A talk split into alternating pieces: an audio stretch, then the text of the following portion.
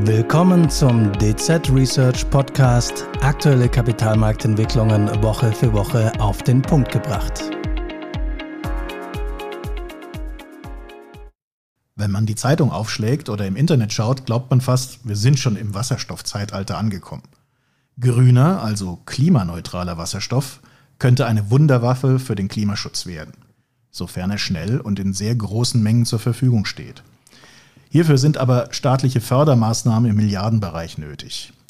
Als Rahmenplan wurde 2020 von der Bundesregierung eine nationale Wasserstoffstrategie verabschiedet. Die aktuelle Bundesregierung hat nun im Juli erwartungsgemäß eine überarbeitete Version unter dem Motto Turbo für die Wasserstoffwirtschaft präsentiert. Über die positiven Aspekte und Kritikpunkte möchte ich heute mit Robert Czerwinski, Analyst in der Gruppe Aktienservices und International, sprechen. Mein Name ist Oliver Finger, Analyst im Team Anlagestrategie und Privatkunden. Ja, hallo Robert, schön, dass du ins Studio gekommen bist mit diesem interessanten Thema. Willkommen. Hallo Oliver, vielen Dank für die Einladung. Sehr gerne. Robert, starten wir mit der ersten Frage von mir. Du hast dich ja intensiv mit diesem Wasserstoffausbau beschäftigt und hierzu vor einiger Zeit auch eine Studie geschrieben. Ich glaube, der Titel war Grüner Wasserstoff, Champagner für alle. Welche Handlungsfelder stehen bei der Strategie denn im Mittelpunkt? Ja, zunächst einmal, Wasserstoff ist ein extrem spannendes und auch zukunftsorientiertes Thema. Wasserstoff ist aktuell allerdings nicht wirklich nachhaltig, teilweise ineffizient und eben auch zu teuer. Und ja, grüner Wasserstoff ist eben ein sehr knappes Gut derzeit und daher wird er auch als Champagner der Energiewende bezeichnet. Das soll sich durch die überarbeitete Wasserstoffstrategie der Bundesregierung jetzt schnell ändern. Dort werden ja vier Schwerpunktthemen genannt. Zunächst einmal geht es um ausreichende Verfügbarkeit von Wasserstoff. Das zweite wäre halt, es muss ja ausreichend Wasserstoffinfrastruktur vorhanden sein. Der dritte Punkt ist die Etablierung von Wasserstoffanwendungen, das heißt die Entwicklung, technologische Entwicklung und eben eine passende Einsatzfähigkeit. Und der vierte ist, es geht um gute Rahmenbedingungen, dass der Ausbau schnell erfolgen kann. Mhm. Ja, ich denke, vielleicht kannst du mal diese vier Themen im, im Detail erläutern. Ja, sehr gern, auf jeden Fall. Also vielleicht beim ersten, da geht es ja um die Verfügbarkeit. Ein wichtiger Punkt ist ja, Wasserstoff wird über Elektrolyseure hergestellt, also grüner Wasserstoff. Und äh, da gibt es natürlich verschiedene Verfahren, aber Elektrolyseure sind eigentlich das Kernthema. Da gibt es erstmal ein Ausbauziel, das wurde jetzt verdoppelt auf 10 Gigawatt. Bisher hatte man nur 5 Gigawatt angenommen. Und da möchte man einfach ja, ausreichend Bedarf schaffen, dass er eben eingesetzt werden kann. Früher hieß es natürlich, wir wollen nur grünen Wasserstoff. Jetzt ist man aber bereit, eben auch andere Farben, so nennt man es mal, zu akzeptieren. Beispielsweise eben Wasserstoff, der aus Erdgas hergestellt wird, denn danach, da entsteht ja auch CO2, wo das CO2 halt äh, abgespalten wird und gelagert wird. Das heißt, die Bandbreite ist jetzt, äh, oder die Farbauswahl ist jetzt breiter als eigentlich ursprünglich gedacht. Wichtig ist zu wissen, dass wir natürlich niemals ausreichend grünen Wasserstoff selbst herstellen können. Das bedeutet, die Schätzungen gehen in die Richtung, dass man 2030 ungefähr 70 Prozent importieren muss. Dafür gibt es bald eine Importstrategie oder eine offizielle Importstrategie, die noch in diesem Jahr verkündet werden soll. Beim zweiten ging es ja um die Infrastruktur. Da hat man das Ziel, ein Kernnetz aufzubauen. Das ist jetzt nicht allzu lang, 1800 Kilometer. Aber immerhin, da geht es ja um umgestellte Leitungen, also ehemalige Gasleitungen, die genutzt werden, aber auch neu erbaute Leitungen. Bis 2032 möchte man ein Netz haben von 11.000 Kilometern und ja, bis 2027, 28 zunächst 1800. Ähm, wichtig ist eben, dass eben alle ja, wissen, wo die Leitungen langgehen. Einmal wichtig natürlich für die Verbraucher, aber auch für die halt, die den Wasserstoff herstellen. Ein zweiter Aspekt ist, man möchte Wasserstoff ja auch breit einsetzen, zum Beispiel bei LKWs. Da geht es eben darum, das Tankstellennetz auszubauen. Das ist auch ein Ziel. Da sagt man aber erstmal nicht, wie umfangreich das werden soll. Beim dritten Punkt geht es ja um die Etablierung von Wasserstoffanwendungen. Und ja, solange Wasserstoff ein knapper und teurer Rohstoff ist, möchte man natürlich Wasserstoff eigentlich da einsetzen, wo er am effizientesten ist. Das heißt, wo keine direkte Elektrifizierung möglich ist oder ökonomisch nicht sinnvoll ist. Das heißt, man erwartet eigentlich, dass Wasserstoff zunächst in der Industrie, also insbesondere der Chemie- und Stahlindustrie eingesetzt wird, aber eben auch im Verkehr, im Lkw-Bereich. Am dritten Punkt geht es um die guten Rahmenbedingungen. Ist natürlich klar, äh, gibt regulatorische Hemmnisse.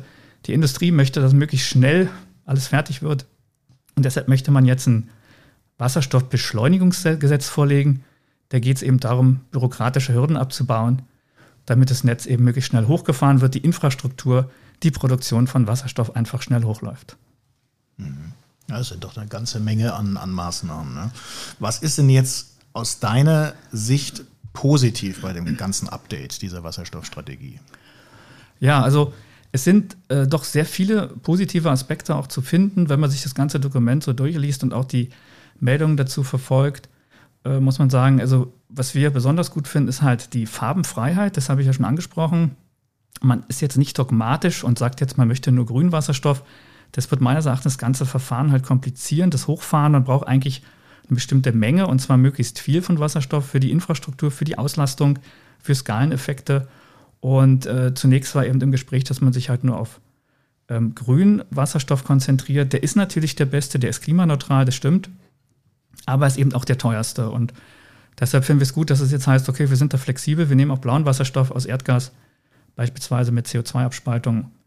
Und äh, ja, der zweite Punkt ist eben das Wasserstoffnetz. Da gab es ja lange Unsicherheit. Wer baut es jetzt? Gibt es da vielleicht ja eine staatliche Netzgesellschaft?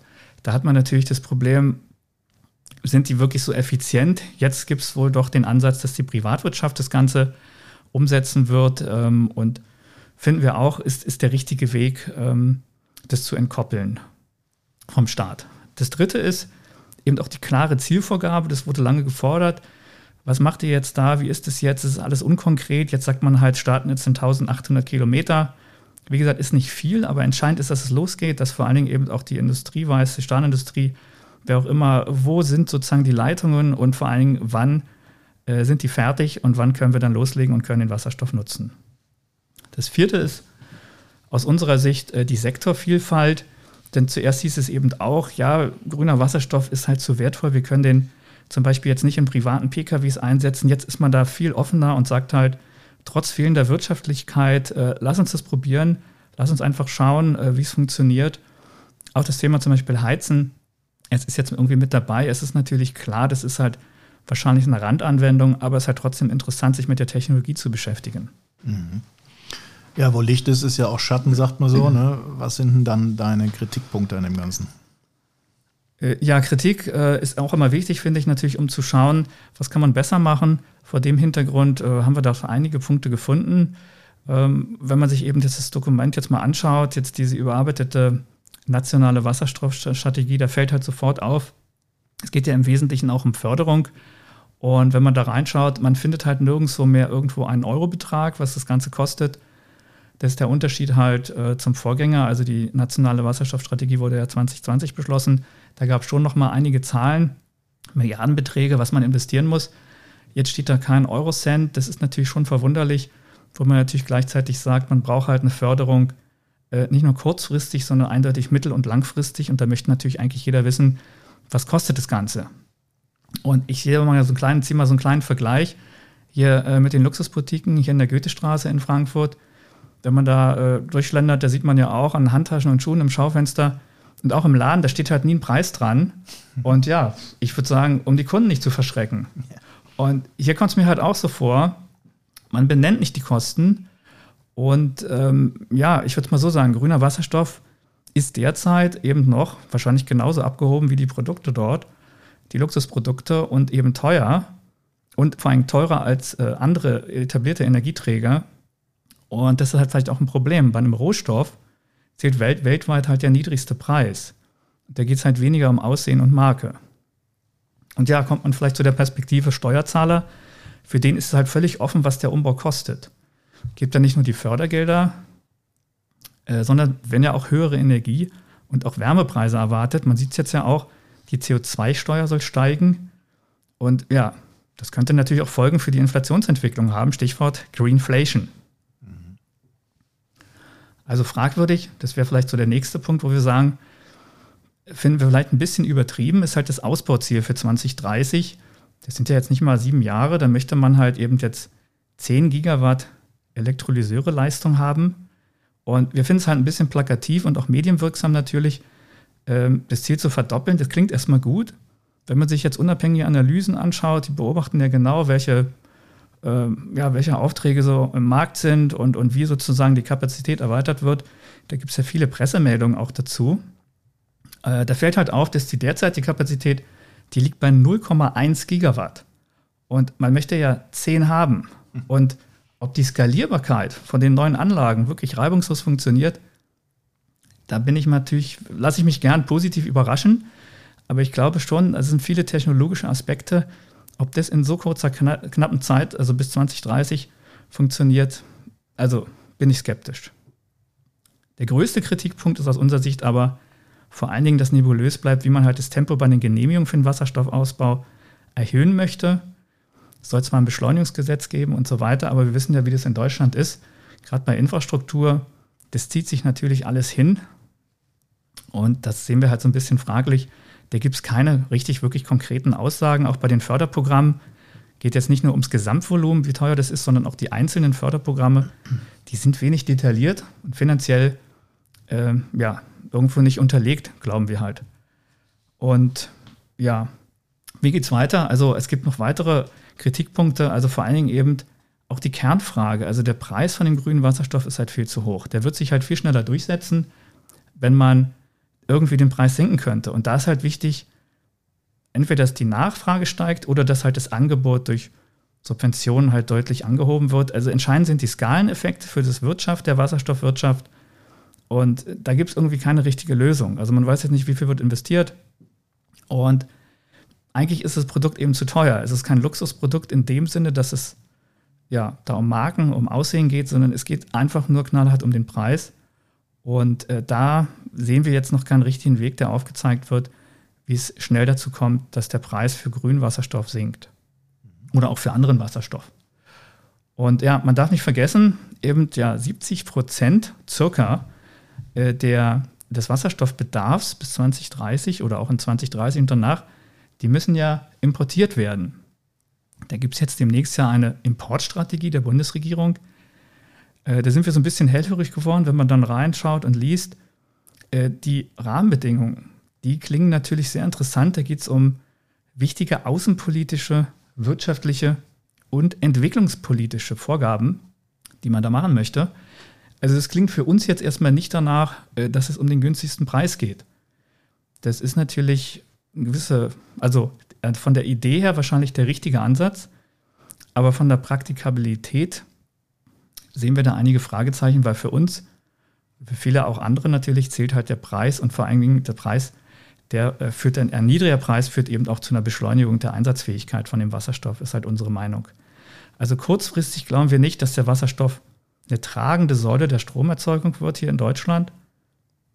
Ähm, mittelfristig kann das gut sein, aber man muss sich mal vorstellen, es geht ja um den Wasserstoffbedarf, der ja auch im, ähm, in dem Programm äh, beziffert wird. Man sagt jetzt eben, äh, bisher waren es 90 bis 110 Terawattstunden. Äh, jetzt rechnet man bis 95 bis 130 Terawattstunden. Und das sind umgerechnet 3% des jährlichen Primärstromverbrauchs, also relativ wenig. Mhm. Interessant, ja. Ja, vielleicht meine letzte Frage mit einer Bitte um eine kurze Antwort. Äh, die spannendste Frage aus Investorensicht. Du hast dir bestimmt auch schon mal Unternehmen aus dem Wasserstoffsektor angeschaut. Was ist denn deine Einschätzung dazu? Ja, aktuell gibt es natürlich, vielleicht auch kann man sagen, einen Medienhype um Wasserstoffunternehmen. Man schlägt die Zeitung auf, sieht da viel äh, Berichte darüber. Äh, man sollte es aber nicht überbewerten, weil wir glauben, es gibt sehr viele vielversprechende Geschäftsmodelle, und die Wachstumschancen sind natürlich im Vergleich auch zu vielen anderen Sektoren halt sehr hoch. Bedenken sollte man aber eben auch, dass die Risiken sehr hoch sind. Und wir sind erst am Anfang vom Markthochlauf. Ähm, ich glaube halt, die technologische Entwicklung ist halt sehr rasant. Der Wettbewerbsdruck ist aber enorm und äh, es sind halt nur wenige, sehr wenige Unternehmen dabei, die auch äh, schon Geld verdienen. Also, wenn man kurz schaut, es gibt auch etablierte Unternehmen, die haben auch schon Wasserstoffbezug, meistens kleine Geschäftsfelder, die man aber noch ausbauen möchte. Daher glauben wir, also wie immer gilt, die Mischung macht's. Also man sollte nicht alles auf eine Karte setzen, wäre jetzt so meine Empfehlung. Mhm. Prima. Ja, Robert, das waren meine Fragen für heute. Ich habe wie immer in unseren Podcasts viel gelernt. Äh, ich hoffe, liebe Zuhörerinnen und Zuhörer, Sie auch. Danke fürs Zuhören und fürs Reinhören und bis zum nächsten Mal. Tschüss. Ihnen hat der Podcast vom 24. August 2023 gefallen? Dann freuen wir uns über ein Abo oder Ihre Weiterempfehlung. Die rechtlichen Hinweise zu diesem Podcast finden Sie wie immer in den Show Notes.